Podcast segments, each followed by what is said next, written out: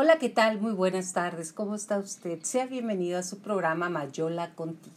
En el, el programa en el cual somos amigos, somos amigas, somos compañeros, somos seres humanos que nos unimos para tener una vida más práctica, más placentera y obviamente más ligera de equipaje.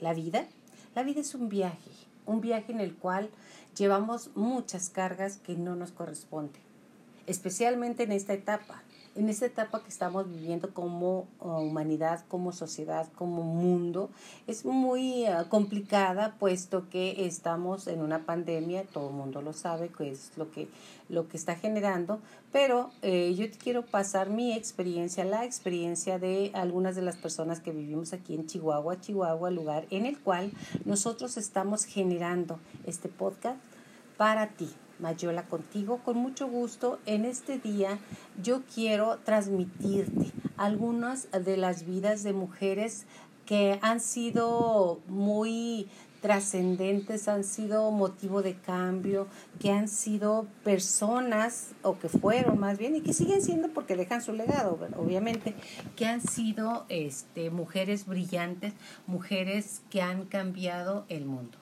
Lo que te voy a eh, contar a continuación es en base a una encuesta que hizo la BBC History. Exactamente. Preguntó a diferentes expertos en diferentes ah, ramas cuáles serían para ellos las 10 mujeres con mayor impacto en la historia mundial. A continuación les presento algunos de los nombres que los lectores que participaron en dicha encuesta eh, nos brindaron en el listado. Y empezamos con Marie Curie. En 1867 nació y murió en 1934. Esta pionera en el, campo, en el campo de la radioactividad. Incluso acuñó el término porque no existía antes de ella. Fue la primera mujer profesora en la Universidad de París y la primera persona que recibió dos premios Nobel, uno en física y otro en química. Sus descubrimientos abrieron el camino a tratamientos del cáncer. Marie Curie, científica polaco-francesa, descubridora del radio y el polonio, pionera en los tratamientos contra el cáncer y además nació en Varsovia cuando Polonia era territorio del imperio ruso. Comenzó a estudiar ahí de manera clandestina ciencias. Tú recordarás que eh, no era permitido que las mujeres estudiaran y menos que se prepararan eh, ¿Por qué? Pues porque así eran usos y costumbres en aquellos años. En Francia, conoció en la universidad a su marido y colaborador Pierre Curie, con quien identificaría dos nuevos elementos, ya lo dije, el radio y el polonio. La manipulación de estos materiales radiactivos le causaría una anemia aplásica. Tras su muerte, la del esposo, primeramente, obviamente, este, de su esposo, recolectó una pequeña fortuna de distintos países para continuar en esta investigación del tratamiento contra el cáncer y fundar algunos laboratorios con esta finalidad. Pronto estalló la Primera Guerra Mundial. Ayudó entonces a equipar las ambulancias con rayos X y en ocasiones las manejó personalmente hasta el frente de batalla. Patricia Fara, presidenta de la Sociedad Británica para la Historia de las Ciencias, quien nominó a la física originalmente llamada María Salomea Skoldowiska. La describió como una mujer que nunca tuvo la suerte de su lado.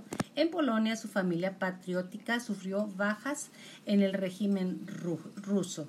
En Francia, la miraban con suspicacia por eh, ser extranjera y además por eh, Ahí fue discriminada mucho más, obviamente, por ser mujer.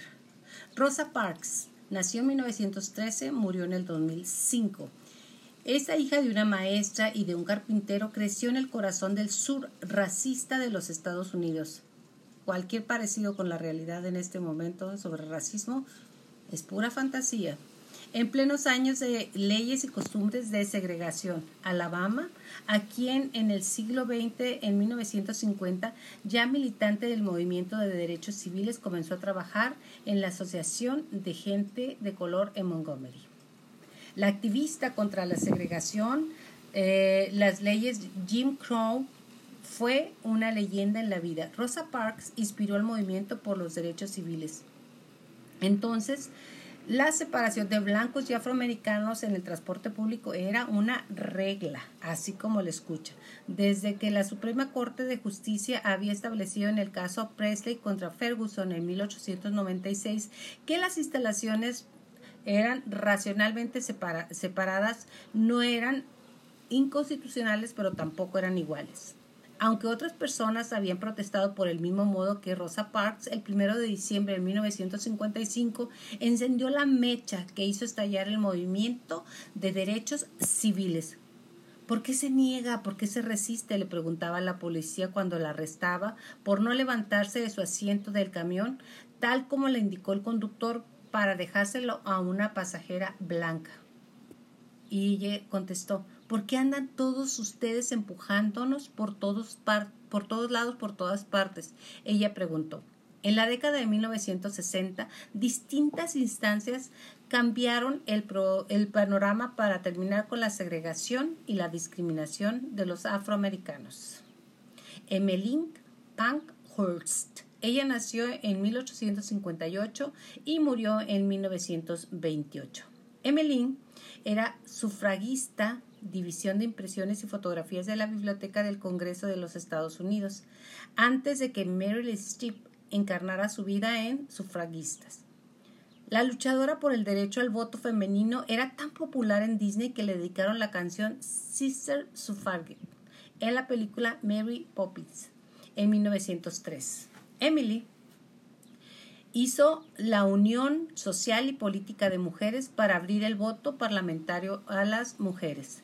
Miles la siguieron en un movimiento de demanda que recurrió, que recurrió a incendios de comercios, al ataque de los domicilios de políticos conservadores sin precedente en la historia británica. Fue detenida 13 veces, algunas con sus hijas. Se describió a sí misma encarceladora como un ser humano en proceso de transformación, en una bestia salvaje e hizo varias huelgas de hambre. Su lema, acciones, no palabras. Resultó perturbable la asociación que ella formó. Fue un factor determinante para la obtención del sufragio de las mujeres en el Reino Unido. Anna Lovelace, 1815-1852. Aunque Silicon Valley se destaca por la fuerte impronta sexista de su cultura, la primera programadora fue Augusta Ada King, nacida en Byron, la única hija que el poeta Lord Byron tuvo dentro de su matrimonio con Ana Isabel Noel.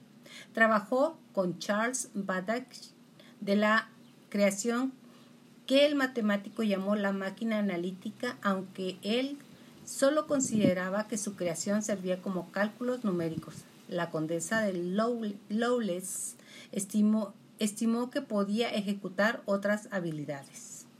Ada King, condesa de Lowless, programadora, en sus notas dejó el primer algoritmo que se escribió para que procesara una máquina en 1842 y 1843.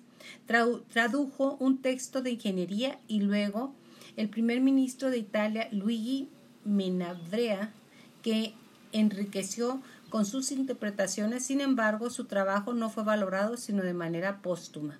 Su máquina voladora a vapor no, no, fue más que un sueño que se recordó a sí misma muchas veces. Padach no la consideró nunca más que una asistente. La máquina era para ella un objeto capaz de realizar diferentes procesos. El motor analítico teje patrones algebraicos, igual que el telar teje hojas y flores. Escribió y precisamente surgió el uso extendido de las tarjetas perforadoras. ¿Qué crees que a mí me tocaron las tarjetas perforadoras en la universidad, en la Facultad de Contabilidad y Administración? Imagínate, era, era de verdad increíble las tarjetas perforadoras porque eran alrededor de 200 que tenías que ir perforando en cada momento para darle instrucciones a la máquina. Así me tocó ni modo. Bueno, ahora es increíble, te lo platico para que quede algo de historia. Su pensamiento científico eran sus palabras ciencia poética. A pesar de su fascinación por las matemáticas, Lawrence se casó con un hombre que eligió eh, su madre, o sea, no, no la pudo elegir, elegir ella, murió a los 36 años de cáncer. Rosalind Franklin, otra de las mujeres, nacida en 1920 y murió en 1958.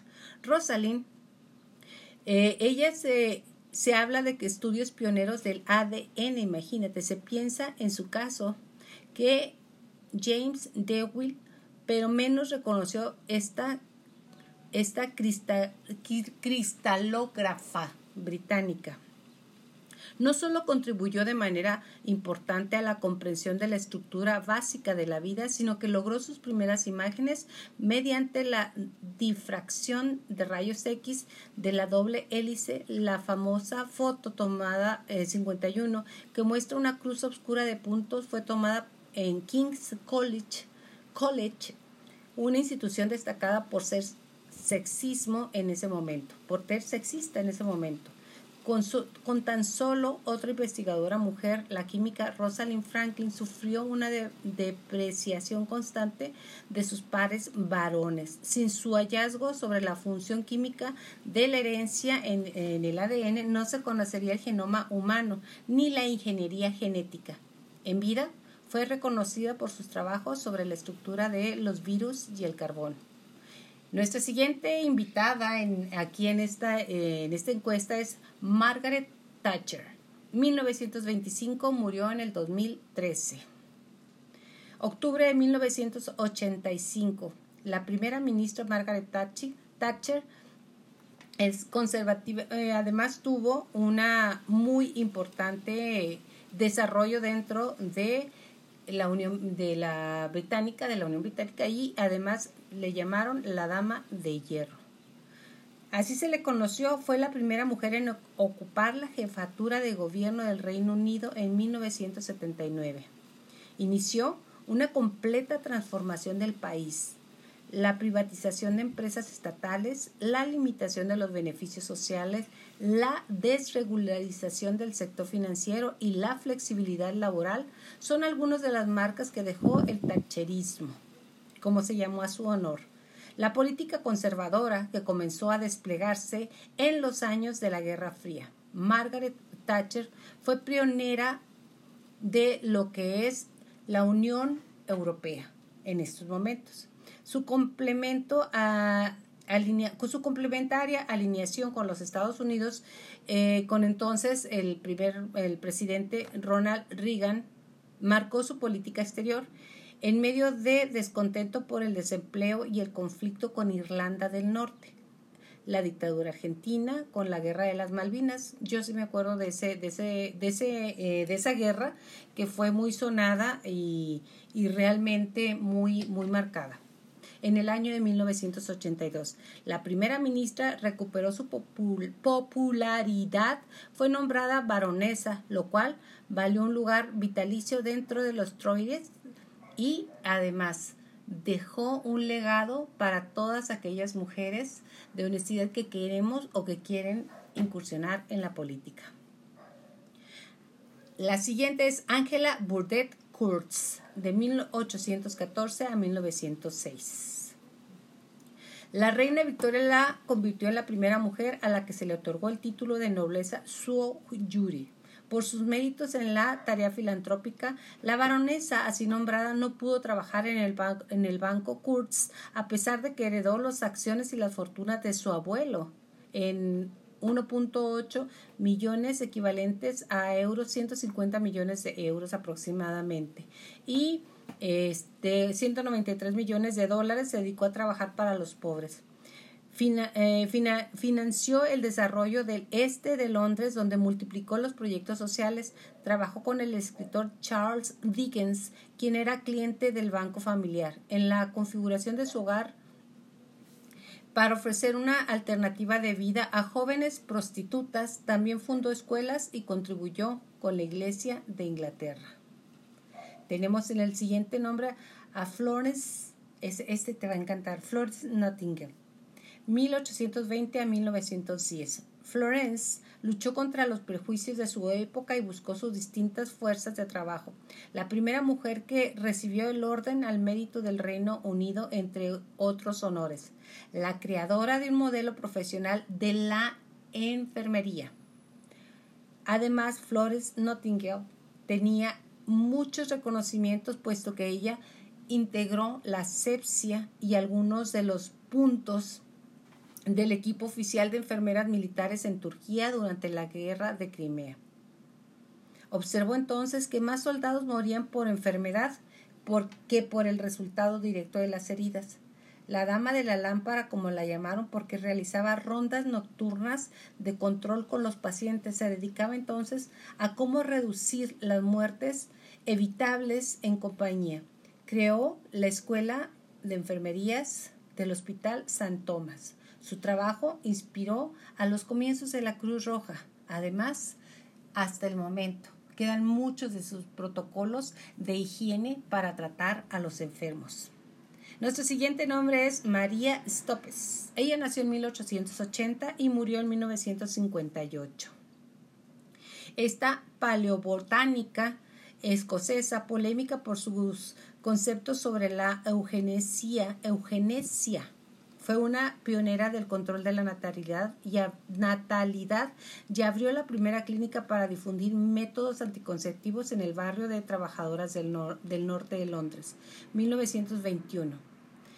Con su segundo marido, el barón Roe, su libro Casada en Amor causó gran polémica. Lo mismo sucede con el segundo, que eh, da un consejos explícitos sobre anticoncepción, al igual que su publicación de Bajo el control natal. Otra de las, de las mujeres trascendentes es Leonora de Aquitania. Ella nació en Poitiers, la, la duquesa de Aquitania y Guyena y condesa de Gagusco. Fue una de las mujeres más ricas de la Edad Media. A la muerte de su hermano Guillermo heredó el ducado cuya extensión superaba los dominios directos del rey Francia.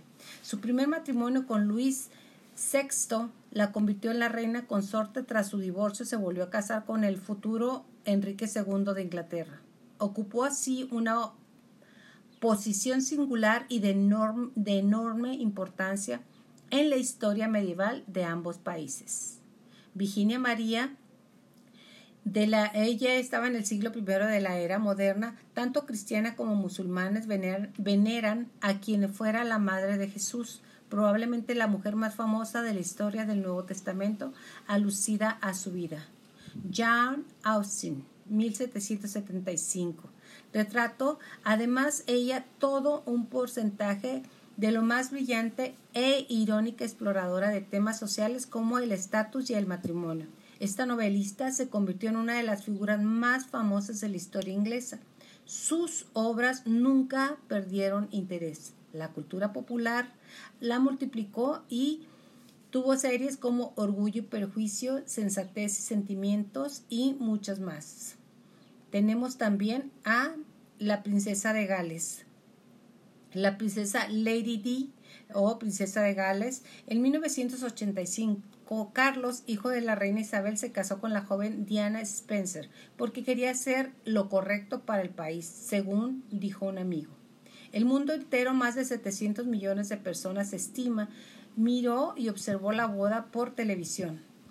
El desdichado matrimonio terminó en divorcio en 1996, luego de años de construcción del primer ícono de la celebridad tal como se comprende hoy a la vez confesional y jubilosa. La prensa siguió cada paso de Lady Di, su lucha contra la bulimia, la felicidad que encontró en sus hijos, los príncipes William y Harry, las infidelidades de Carlos con su actual esposa Camila Parkes Bowles, la antipatía que sentía por ella, la casa real, sus romances, su separación y por fin su muerte en un accidente muy polémico y comentado como atentado en París. Comentado, no se ha comprobado nada. La seguían los paparazzi. Su trabajo social, por el que fue llamada la princesa del pueblo, se centró en los niños y en los enfermos de cáncer HIV y trastornos mentales. De ahí siguen muchísimos nombres, la Madre Teresa de Calcuta, Catalina la Grande, Cleopatra, eh, Juana de Arco, Isabela Católica, Catalina de Siena, que de verdad es teóloga, teóloga y filósofa. También está Virginia Woolf, que escribió increíble. ¿eh? Y lo trascendente de Virginia Woolf es su, su legado, ¿verdad? Simone de Beauvoir, que también fue una mujer que luchó mucho por los, por los derechos de las mujeres y aparte dejó un legado muy grande. Frida Kahlo también está eh, tomada como tal. Eleanor eh, Roosevelt, también tenemos a Nelly Bly, Lizzie Held, Catalina de Medici, Isabella Bird, bueno, Coco Chanel, bueno, ¿quién no va a decir en el área de la, de la moda? Coco Chanel fue sumamente importante puesto que rompió los estatus aquellos de las de las corsés y las cinturitas, cinturita, cinturita, ella le dio libertad al cuerpo de la mujer. Indira Gandhi, también primera ministra de la India, y mira que la India es un país muy fuerte y además muy, desde mi óptica, de que he estado ahí, muy machista. También tenemos por ahí a Susan Legen, Sara, que ella fue tenista, y luego también tenemos también Débora alrededor del siglo XX, Mari Sevilla, bueno, infinidad de nombres de mujeres que han marcado el camino para que nosotras, como mujeres y ustedes como hombres, entendamos que somos iguales ante todo y que lo único que nos divide son las creencias. Y créame que las creencias las podemos romper es imposible que yo en este momento le diga todos los nombres. Lo que sí le puedo decir es que cada quien podemos dejar un legado muy importante en la vida de quienes nos rodean, en la vida personal, haciendo y siguiendo nuestros ah, pensamientos, nuestro motivo de vida, nuestros lineamientos y enseñándole a las generaciones que vienen que sí se puede, que sí podemos trabajar, que sí podemos trascender y que podemos hacer muchísimo, quitándonos una, uno de los puntos más importantes que son quitándonos las limitantes. Los límites están en tu cabeza en la mía y en la de todos. Entonces, cuando logras romper contigo mismo, cuando logras trascenderte a ti mismo, entonces un mundo maravilloso se, se, abre para ti. No importa la edad, también yo quiero recordar a, algunas escritoras que tuviesen, tuvieron que escribir con seudónimos, puesto que no era permitido que una mujer escribiera y menos que se publicara. ¿Por qué? ¿Por qué? Pues porque pensaban que... Eh, mujer que lee, que lee no, y de pelo largo no tiene ni principio ni fin, no tiene cultura, no tiene ni buen principio ni buen fin. ¿Por qué? Porque el tener cultura y saber, y saber idiomas y saber leer, no vas a tener un buen fin. Se decía en aquel tiempo. Entonces, si querías estudiar una determinada carrera que no iba con los géneros que estaban establecidos, entonces no era bienvenida tu, tu propuesta en la familia y de alguna manera eh, yo soy una tona eh, cincuentona y yo recuerdo cuando a mi papá le dije que quería estudiar en la universidad, me decía, pues estudia um, secretaria ejecutiva, estudia alguna carrera corta que le llamaban taquimecanógrafa y demás, y entonces eh, pues vas a estudiar nada más mientras te cases y veme. Muchos años después, aquí estamos. Aquí estamos desarrollando lo que ha sido mi pasión. Mi pasión ha sido platicar, ha sido redactar, mi pasión ha sido estar contigo. Mi pasión ha sido y es compartir algunos de los puntos que nos han hecho esta sociedad en la que estamos y que ahorita, como lo dije al principio, estamos teniendo una, una transición muy fuerte, estamos teniendo movimientos eh, que nos sacuden como sociedad y que ojalá, pasando esta pandemia, pasando este, este punto de estar en cuarentenados, eh, seamos mejores personas, estemos, y ser mejores personas no quiere decir eh, mejores o peor, simplemente sentirte, conocerte, conocer esos rincones de tu persona, de tu ser, que no has, que no has buscado. Encuéntrate a ti misma y encontrarás al mundo. Siempre se ha dicho eso. Cualquier filósofo existencialista que tú quieras leer, llámese las, las teorías de Buda, Hermann Hesse, cualquier libro que tú le hayas leído anteriormente y que estés leyendo ahorita, de eso habla, de darse un clavado adentro de nosotros mismos. Créeme que vas a encontrar un ser humano maravilloso, un ser humano que trasciende, un ser humano que deja huella. De eso no me queda la menor duda. Por eso te invito a que continúes con nosotros aquí en Mayola contigo, porque aquí tenemos participación y lo más importante, tenemos ganas de eh, brindarnos, porque yo al, al platicar contigo estoy compartiendo lo que yo creo, pero a la vez me lo estoy repitiendo para saber que en esta vida el límite eres tú. Gracias por acompañarme. Nos vemos hasta la próxima.